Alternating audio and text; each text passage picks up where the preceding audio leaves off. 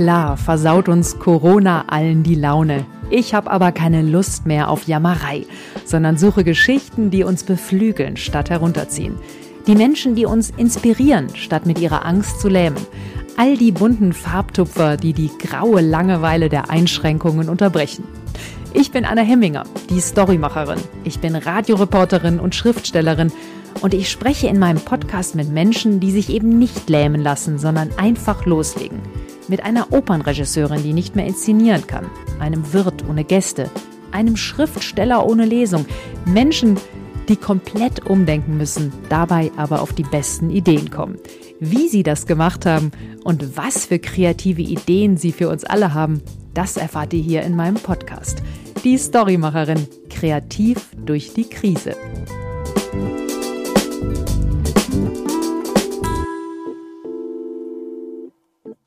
Heute zu Gast bei mir ist die Malerin Susanne Hauenstein, die in einem wunderbaren Haus mit Zaubergarten, wie sie selbst sagt, auf dem Heiligen Berg, also in Andex wohnt. Schön, dass wir uns hören. Also gegenüber sitzen können wir uns ja nicht wegen der aktuellen Kontaktbeschränkungen, aber die Technik macht ja einiges möglich. Also schön, dass du da bist. Ja, ich freue mich auch sehr, dass ich äh, eingeladen worden bin, von dir da mitzumachen. Susanne, du sagst ja über dich, dass die Malerei ein Weg ist, ein Weg auf die Welt zu, aber auch ein Weg zu dir selbst. Also malen ist für dich ein Nachdenken über das Leben in Bildern. Wenn du jetzt über die aktuelle Corona-Krise nachdenkst, was für ein Bild würdest du malen? Oh, meinst du das jetzt im konkreten oder im übertragenen Sinne? Ja, vielleicht auch im übertragenen Sinn. Also würdest du eher helle Farben wählen, düstere Farben oder würdest du auch irgendwo Lichtpunkte sehen? Schwer zu sagen. Ähm, ich würde mich sehr dem Moment überlassen, gucken, was kommt einfach. Und ähm, düstere Farben für mich persönlich nicht, denn mir geht es vergleichsweise gut, muss ich sagen. Also das, ähm, ich bin ja als bildende Künstlerin nicht darauf angewiesen, in einem Konzertsaal oder in einem Theater auftreten zu müssen. Also ich, wir arbeiten ja sowieso sehr zurückgezogen in unseren Ateliers und ähm, von dem her ähm, haben wir natürlich nicht ganz diese Probleme der, der reinen Kunstausübung. Wir haben eher das Problem der Präsentation, ja, dass wir natürlich gerade keine Ausstellungen haben können, also zumindest nicht, nicht analog. Ja. Also online geht dann natürlich einiges, aber das heißt, du musstest jetzt auch ganz schön kreativ auch sein in der Krise. Also du sagtest ja gerade, deine Kunstkurse sind abgesagt, Ausstellung schwierig. Ja, ja, das fing ja an im letzten März. Also ich weiß ja noch ganz genau. Ich wollte ja gerade also ich muss da vielleicht dazu sagen, dass ich seit ähm, über 20 Jahren davon hauptsächlich davon lebe, dass ich mein, dass ich unterrichte, privat unterrichte. Ich habe eine ganze Ausbildung aufgebaut und am 13. März, am Freitag, den 13. März 2020, wollte ich meine eine neue Meisterklasse beginnen und ähm, habe gerade mein Atelier dafür hergerichtet. Da kam der Anruf einer Teilnehmerin und sagt, ja, du sag mal, hast du die Nachrichten gehört? Äh, sollen wir das wirklich machen, jetzt da zusammenzukommen? Und ich, äh, ich war da ganz verwirrt, weil ich, äh, ich meine, das war schon im Kommen, das Ganze, aber ich habe das noch nicht so ernst genommen. Aber genau an dem Tag war das plötzlich klar, da, da wurde es ernst. Und dann habe ich das an dem gleichen Tag, also drei Stunden vor Beginn, habe ich das ganze Ding abgesagt. Und es hat auch nicht mehr stattgefunden in dem Jahr. Also so fing, fing ja die ganze Geschichte an ähm, vor einem Jahr. Also gerade weil du das mit dem Unterrichten ansprichst und ich habe das ganze Jahr so gut wie nicht mehr unterrichtet. Mhm. Und du hattest dann aber doch auch neue Ideen. Ja, ja, ja, ja, sicher. Das war also nach dieser ersten Schockstarre, die ungefähr zwei Wochen gedauert hat, wie bei den meisten, glaube ich, kam dann auch sowas wie, äh, ja, aber ich bin doch kreativ und ich weiß, ich kann nicht nur in meiner Malerei kreativ sein, sondern in eigentlich fast jedem Lebensbereich. Das ist meine Ressource, die ich habe, die größte wahrscheinlich. Und das hast du hast dann gemacht. Du hast zum Beispiel ein Netzwerk für Künstler in der Region gegründet. Richtig, das war ein, ganz genau. Das war eigentlich so die erste. Das war die erste Aktivität. Was geht, wenn nichts mehr geht? ja, also ähm, ja, und dann war auch einfach so die Idee, vielleicht können wir solidarischer denken als sonst, ja. Ähm, wie wäre es denn, wie wär's denn mit, mit diesem Aufruf, kaufen Sie Kunst von Künstlerinnen und Künstlern der Region? So kam mir diese, diese Idee zu diesem solidarischen Netzwerk. das es seither ja auch auf unserer Website von Kunst am Berg gibt. Und äh, ich habe damals einfach Künstler, die ich kannte, eingeladen, habe gefragt, wollt ihr da mitmachen? Würde euch das interessieren? Und nachdem in 0, nix wirklich 20 Leute äh, mit dabei waren, ähm, habe ich das gestartet und ähm, ich bin ja ganz ähm, stolz, äh, sagen zu können, dass sich kürzlich der hundertste Künstler dazu ähm, angemeldet hat, sozusagen, ja.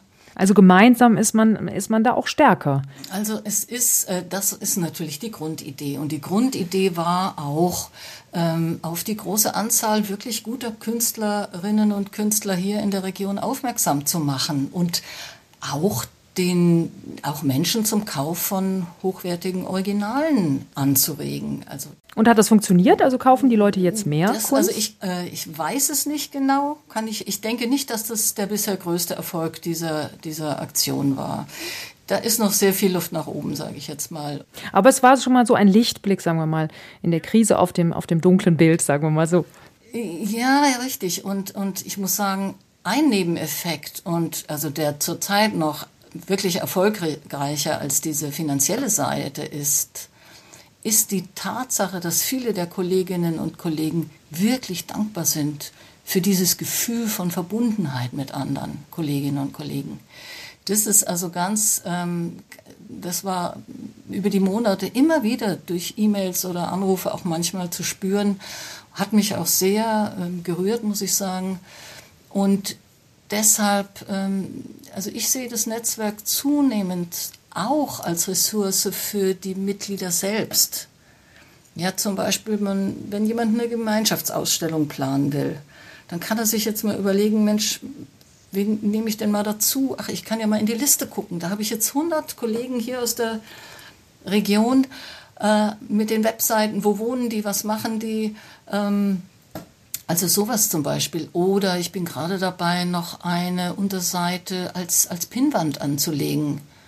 Ja, die, die dann auch von allen genutzt werden kann. So im Sinne von Suche, Biete oder auch, wo, wo auch Ausstellungen mit draufkommen können, die, die aktuell ähm, zu, zu, zu finden sind oder so, auch online.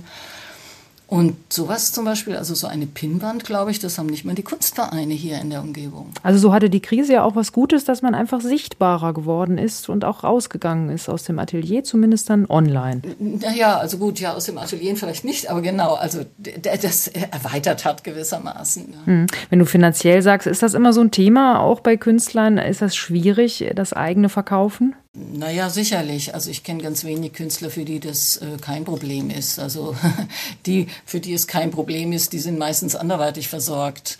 Die, äh, der Rest hat äh, natürlich irgendwie ein. Bei den meisten ist es eine Mischung ne, der Einkünfte. Also da werden Kunstwerke verkauft, da wird unterrichtet. Das ist natürlich ein sehr großes, ein großes Thema.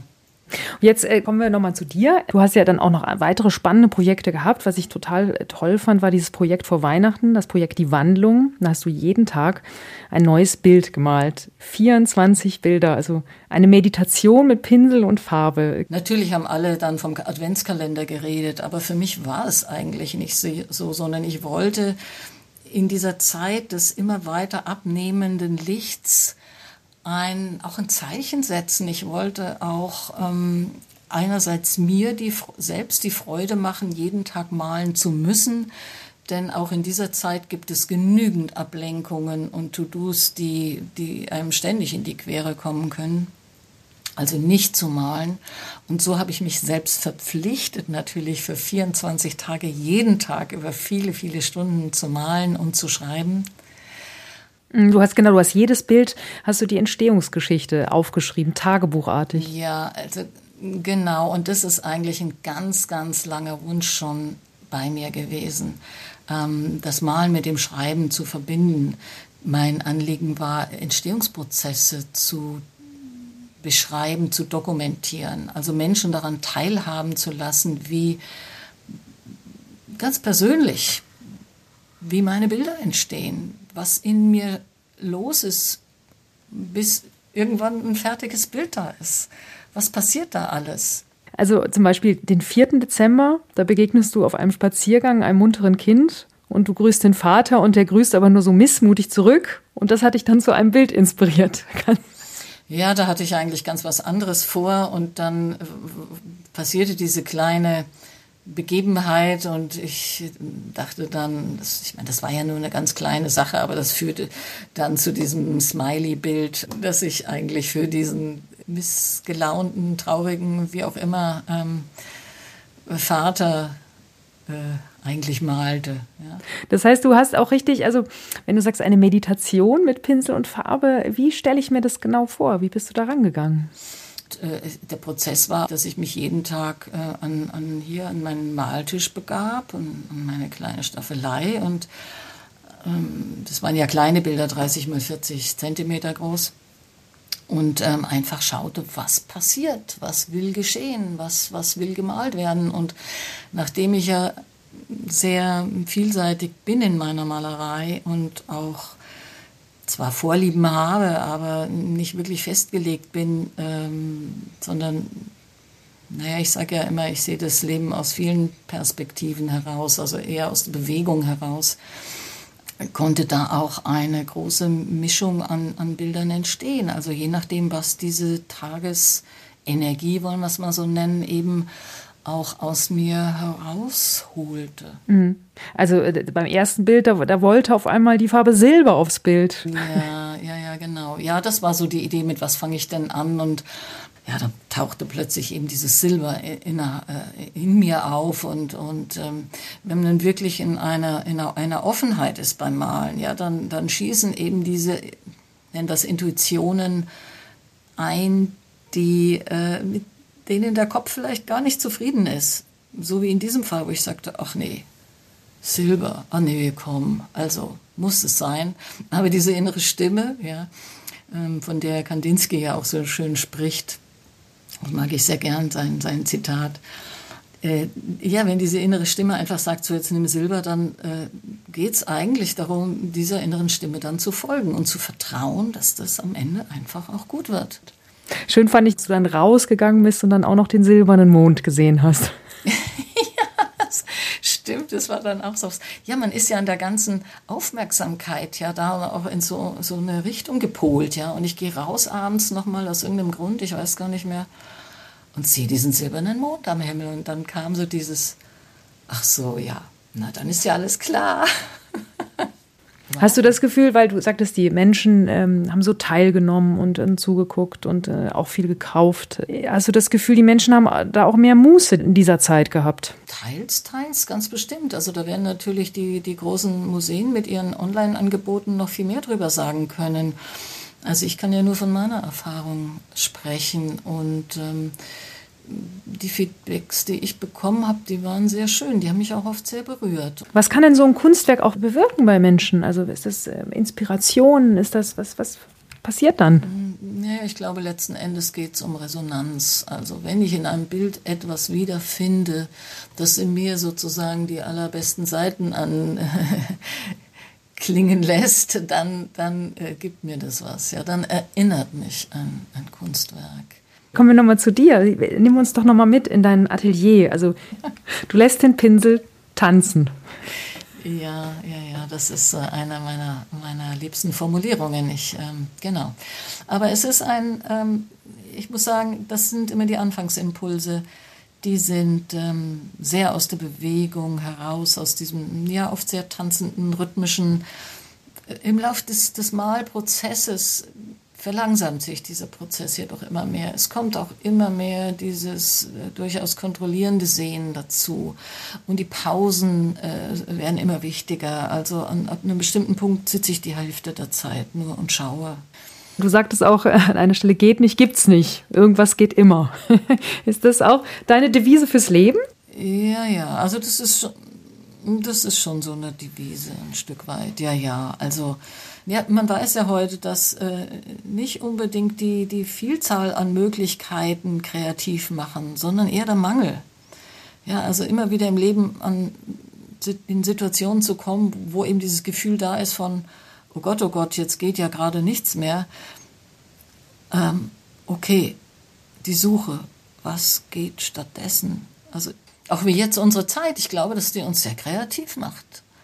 Im besten Sinne, ja. Also, dass, dass viele Menschen entdecken Seiten in sich und an sich, die sie vorher noch gar nicht kannten. Und, und das sind nicht die schlechtesten. Natürlich werden auch schlechte Seiten sichtbar, aber es werden auch viele gute Seiten sichtbar jetzt, weil, weil, ähm, weil man sie braucht. Du, du gibst ja auch zahlreiche Malkurse für Erwachsene. Das, also kann das auch einfach jeder lernen? Naja, also ich meine, so wie wir lesen und schreiben lernen können, können wir auch malen und zeichnen lernen. Äh, ich meine, nicht jeder, der lesen und schreibt, schreiben gelernt hat, wird ja Schriftsteller oder Dichter, ja. Also wird auch nicht jeder ein, ein Künstler, der malen und zeichnen für einen Hausgebrauch kann. Ist ja auch nicht nötig. Aber das Beglückende durch das Malen, das kann natürlich jeder erfahren, auch wenn er jetzt kein Künstler ist. Genau. Ja, es kommt ein bisschen drauf an. Also meiner Beobachtung nach hängt es sehr damit zusammen, wie, ähm, wie hoch auch die Ansprüche der Menschen an sich selber sind. Am einfachsten glücklich zu machen sind die Menschen, die wirklich sich von sich selbst überraschen lassen und einfach auch immer wieder bereit sind, sich selbst neu zu sehen und sich über kleine Schritte erfreuen können. Da funktioniert es wunderbar und da kann das Malen und das Zeichnen äh, Menschen unglaublich viel geben. Und ich finde das Schöne, was du über deine Malkurse auch gesagt hast, es zeigt einem ja so viel mehr über sich selbst als Person. Wenn du sagst, äh, wie beglückend ist für manches und andere kämpfen einfach mit ihren alten Dämonen oder erkennen auch was. Ja, ja, wir, na ja, ja wir, wir begegnen uns immer selbst beim Malen. Das, das ist schon mal klar. Ja, also das ist, ich meine, ich denke, bei allem, was wir neu lernen, begegnen wir uns selbst. Ja, unseren Stärken und Schwächen und unseren Zweifeln und. Hm, aber es gibt tatsächlich auch den Fall, wo Menschen äh, ans Malen herangeführt werden, vielleicht ganz unverhofft, zum Beispiel, weil sie krank waren und in, in einer Reha ähm, gelandet sind und da plötzlich irgendwie den Vorschlag gemacht bekommen, hier, ähm, mal doch mal.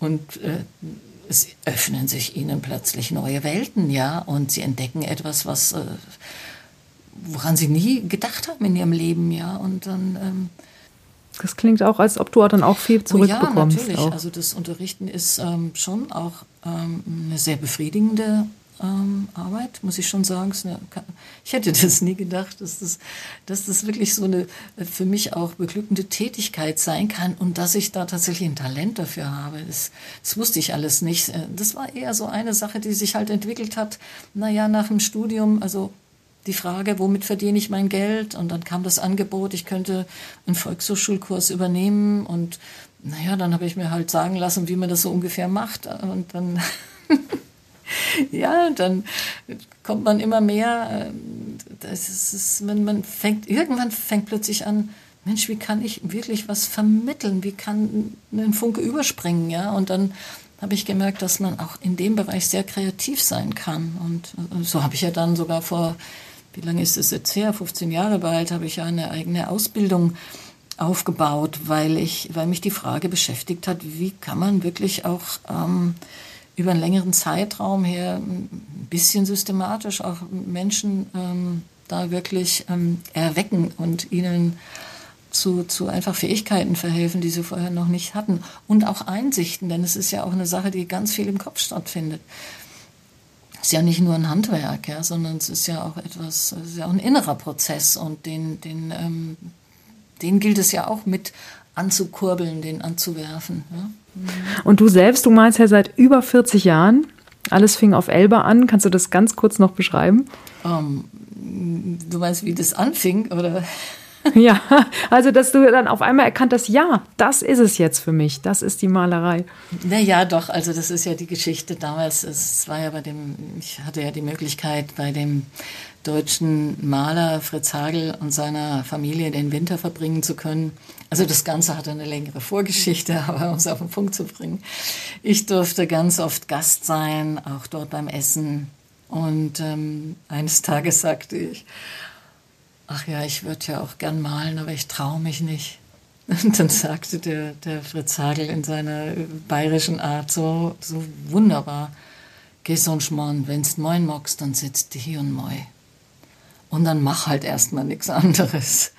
Und, und also da war ich einfach perplex. er hat einfach die Wahrheit gesagt. Und, und ich habe einen Tag, war ich, äh, äh, äh wie soll ich sagen, ich war perplex und habe nur gedacht, es stimmt, er hat recht.